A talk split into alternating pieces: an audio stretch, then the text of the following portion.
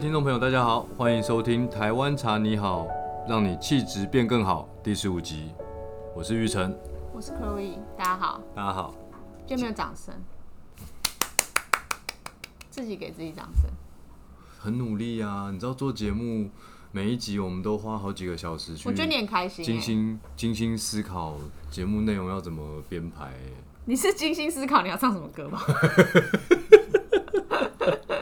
被你发现了，因为你就只想唱歌而已啊。对啊，我今天可以唱歌吗？不可以。你问我，我都说不可以啊。肯定还是会唱，我办法阻止你吗？这突然间不知道唱什么歌，没关系啦，我们就。我们今天继续聊熟香系列的最后一款。应该是说前面讲了四支青培四天王，青培四天王。我们现在是深烘焙的这支茶。对，其实以前金色里还有别的深烘焙的茶，但是在台湾或是消费者心中，比较大家还是比较喜欢轻烘焙跟清香型，所以我们深烘焙的话，就是常态款就留了这一支铁观音，就是大家耳熟能详的铁观音。铁观音为什么要？有一种自己自制 echo 的感觉。这款茶很很很屌哎！你知道这款茶有超级多超级多故事可以跟大家分享。我以为你要说，因为它叫铁观音，所以它平常默默都有神佛在保佑，所以这款茶很屌。对对，我们的那个十全十美玉手代茶是把这一款铁观音跟如有神助这个祝福语是搭配在一起的。是啊，如果说今天遇到什么困难的事情，就是自己没办法的话，就是拜托上帝，或是祈求上天、观世音菩萨，什么阿弥陀佛可以帮忙。还有一种方法，可以买一盒十全十美玉手袋茶，然后呢，一盒只要四百九，然后嘞，然后有十包，每一包是不是就像就是四十九元？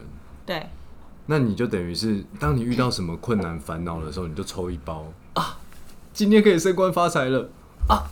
终于可以否极带来了，呜！我今天可以如有神助，多快乐啊！蛮开心的啊。对，我当初就是这样想啊，所以我就做这个产品。哦，所以但是就是铁观音这个名字，就是大家都耳熟能详啦。就是呃，那令长，你有什么故事可以跟大家分享一下？就关于铁观音这名称跟这个茶的风味。你先 Google 一下铁观音啊。你买了一只新手机哦。难怪你叫我 Google，对，让你看，因为你买了一只新手机，紫色色的，我最喜欢的颜色。好吧，铁观音是乌龙茶的一种，原产于福建省安溪县，属于清茶，它被认为是中国十大名茶之一。铁观音亦原是茶树品种名，所以它适合，由于它适合制成乌龙，所以乌龙茶的成品也叫铁观音。所谓铁观音茶，即以铁观音品种茶树制成的乌龙茶。亦有一种说法称，铁观音名称乃乾隆皇帝所赐。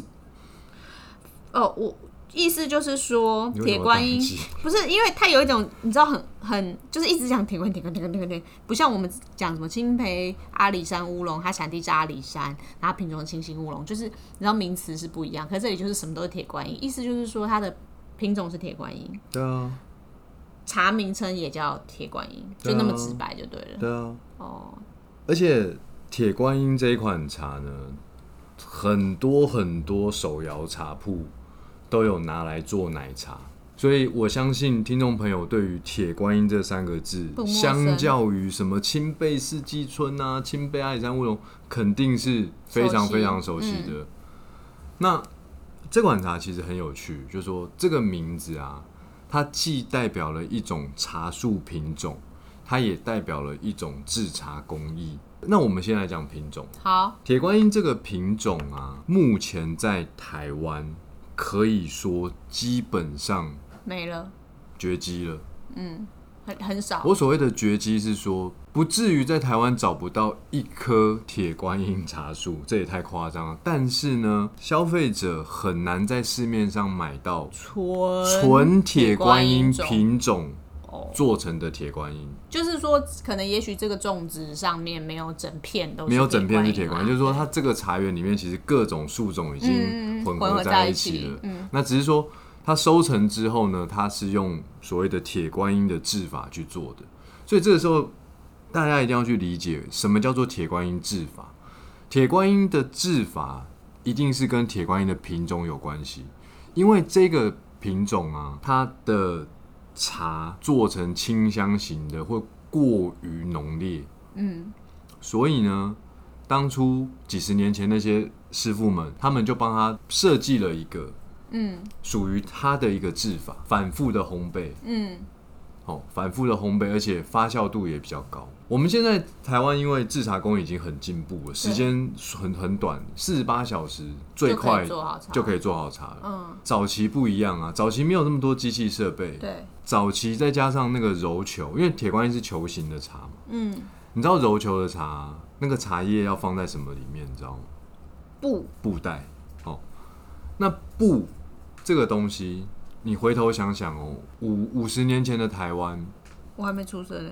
我知道你还没出生，你看过一些照片嘛？哦，有没有看过那时候有一些人的衣服啊、鞋子，可能都不是都需要补丁，嗯，都破的嘛。他一件衣服破了又补，破了又补，布蛮贵的啦。布是珍贵的物资，对。所以这个茶，大家发现。哎，我如果就是用比较快的这个制成做出来之后，哇，这个茶有点苦涩，不好喝。再加上呢，揉球这个布，这个布是珍贵的。对。那所以他们在这个揉球的时候啊，它放在这个布袋里面揉完之后，它会绑得很紧、很紧、很紧、很紧、很紧，然后放一个晚上。那为什么要放呢？因为他不敢一直去揉那个布，他怕布会破掉。啊，布布袋破掉，他怎么办？换一个布。没有没有，他就没办法做茶。因为不取得不容易，嗯，所以他今天放一个晚上，哦，明天解开，解开可能会再把这个茶叶喝喝看，哦，适不适口了，能不能喝了？如果还是没有办法让那个香气转化出来的话，他会再继续捆进那布袋里面，然后把那布袋。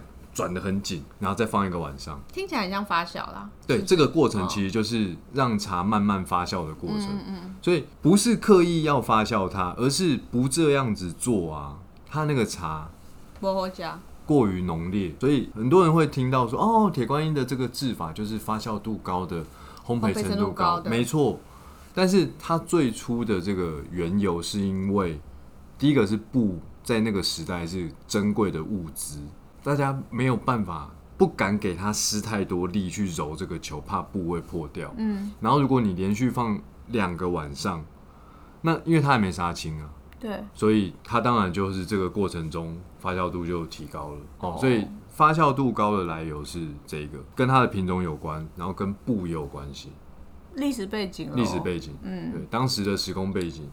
那现在不一样啊！现在如果我做铁观音，没关系啊，我机器就更快啊，然后赶快去走走走走，多走几次。所以可以可以可以推论一下，就是说我荧光笔要出来，就是因为过去的铁观音的茶种，如果做成清香型的茶，就是过于浓烈不好入口嘛，所以就是把它碎发展成一种做法，叫铁专属于铁观音品种的铁观音制法，就是发酵度高，烘焙程度高。那又因为这个发酵度高、烘焙程度高，可能是因为当时时空背景，嗯，就是制作的那个布，对，就是费用很高嘛，所以就是才会变成发酵度高。嗯，那时至今日，因为呃，时至今日的铁观音其实发酵程度没有这么高，对，而且铁观音的品种也没有那么，就是没有大规模种植的铁观音品种，所以现在都不是用铁观音品种去做的，但是是用铁观音的制成，对，去。做出来的茶，我们也命名它为铁观音。对，所以现在的铁观音基本上你比较能喝到的，应该跟烘焙有关系，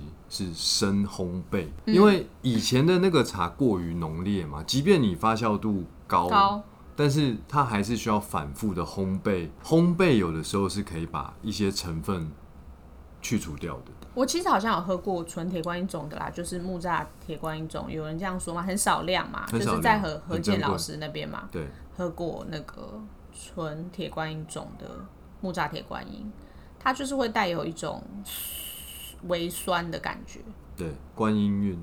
那真正的铁观音，如果听众朋友你有机会喝到真正的铁观音种做成的铁观音茶，很有趣哦。那个茶喝进去之后，因为我刚刚说它的茶质很浓烈，对，其实它给予口腔的那个穿透力也是高的，是，那很容易感受到在两颗臼齿上下的臼齿那边，你牙齿会觉得酸酸的。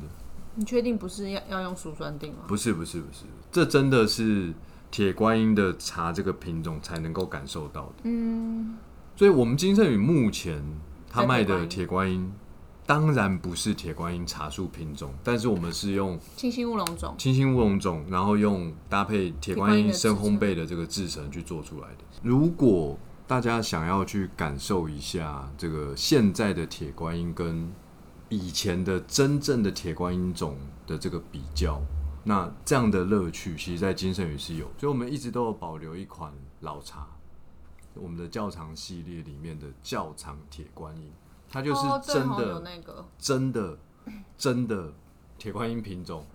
哎，刚真的不是跳针哦，是我真的说了三次真的哦，真的、真的、真的的铁观音品种的铁观音，很珍贵。好，所以在官网可以买得到这个较长铁观音，跟现在新兴。那牙齿不好的人就不要尝试了，因为可能需要用多一点的酸。对，会用真的会有那个酸酸的感觉，就是跟你牙敏感性牙齿喝掉冰水的感觉是一样的。如果没有的话，欢迎那个 Line 写客服客诉。没有啦，每个人的牙齿状况也不太，但就是有一种酸韵，就是。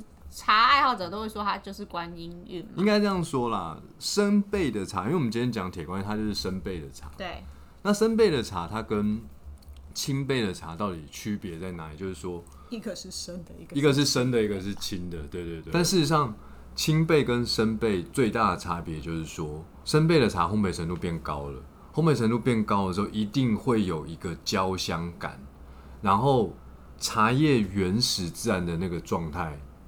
更喝不到了，嗯，那更喝不到，那失去了一些东西，那肯定要得到一些东西才有意义嘛。所以生焙的茶，它甜度理论上会在提高，比清焙的更甜，嗯，然后焦香感更明显，是，对。那市面上有很多生焙的茶哦，在烘制的过程中，都已经让茶有一点过度烘焙，白话文叫做烤焦了，所以。其实你喝那个茶就是很明显、很明显的焦香感，但事实上你根本感觉不到那个茶质本身的甜度或者是其他的层次。而且当你泡这种过度烘焙，就是烤焦的茶的时候，喝完了喉咙很容易痛，就很像把木炭放到喉咙那边的概念嘛。拿木炭泡水啊，然后热水冲，然后泡个三五分钟之后把它喝下去，你喉咙一定会痛的，一定会不舒服的。哦，所以。如果大家喜欢这种生焙的茶，在选购茶叶的时候一定要注意，那个茶叶啊，真的不能就是黑黑的，然后已经有一点脆脆的，那个其实都已经碳化了、烤焦了、烤过头了。对，好，所以我个人还是认为，什么是好茶？就一泡好茶，它不管是清香的、清焙的、生焙的，它一定要给予茶汤风味一个。呃，共通的标准就是甜，嗯，不甜喝水就好了。是啊，很多人家的自来水经过过滤器之后，可能都是甜的。那茶是要花钱买的，那你如果这个茶不甜，你干嘛喝？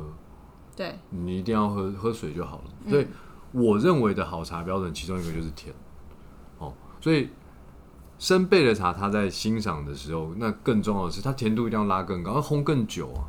它除了焦香之外，那更珍贵的是，它有很多茶叶丰富的成分被转化成甜度。那第二个标准，好茶的第二个标准就是不能够造成口腔有任何触感上的不舒服。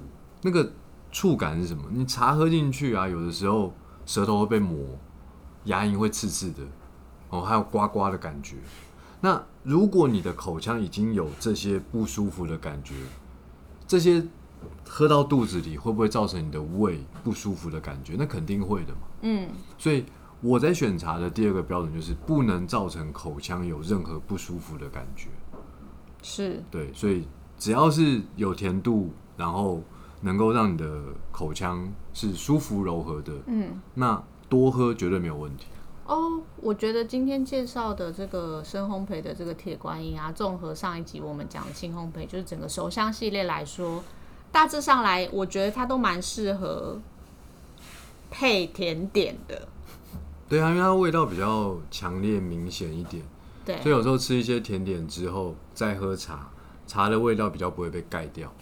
就是蛮相得益彰的啦。我觉得就是味道稍微重一点的甜品啊，或者是什么，它喝起来就是配起来也是很搭配，所以我觉得就是很适合做配甜点。特别配中式的，当然，中式是绝对没什么问题，但是我觉得这个也蛮适合配一些明式的话就是中式、华低式、台式基金。好，那个 烦哦、就是可以配甜点之外，我觉得饭后喝也蛮蛮舒服的，就是去油解腻咯，提神醒脑、去去油解腻。我觉得午后来一杯很适合，对就是蛮适合这个手香系列的茶都是蛮适合的。对，而且手香系列的茶都很适合泡冷泡茶。嗯嗯嗯，就冷泡茶它的风味喝起来都是你看，哦那个焦香，然后可是你喝到是冰冰凉凉的感觉，不觉得很冲突吗？其实就跟冰咖啡一样啊就。很好喝啊！对啊，冰咖啡而。且这种熟茶其实以金圣元熟茶来说，我不敢说大家的熟茶，金圣元熟茶甜度都是有的，就甜甜的，所以你泡成冷泡之后，哎、甜度那个焦香感，然后又嗯冰冰凉凉，然后又甜度，哇，简直喝了这个茶就有一种我会披星戴月的想，跟这有什么关系？喝了会一直想啊，我想茶是不是？想茶？对啊，哦，OK，今天的节目就到这边。希望大家在家的时候能够享受生焙茶的乐趣。我是金盛远创办人林玉成，我是 Chloe，大家拜拜，拜拜。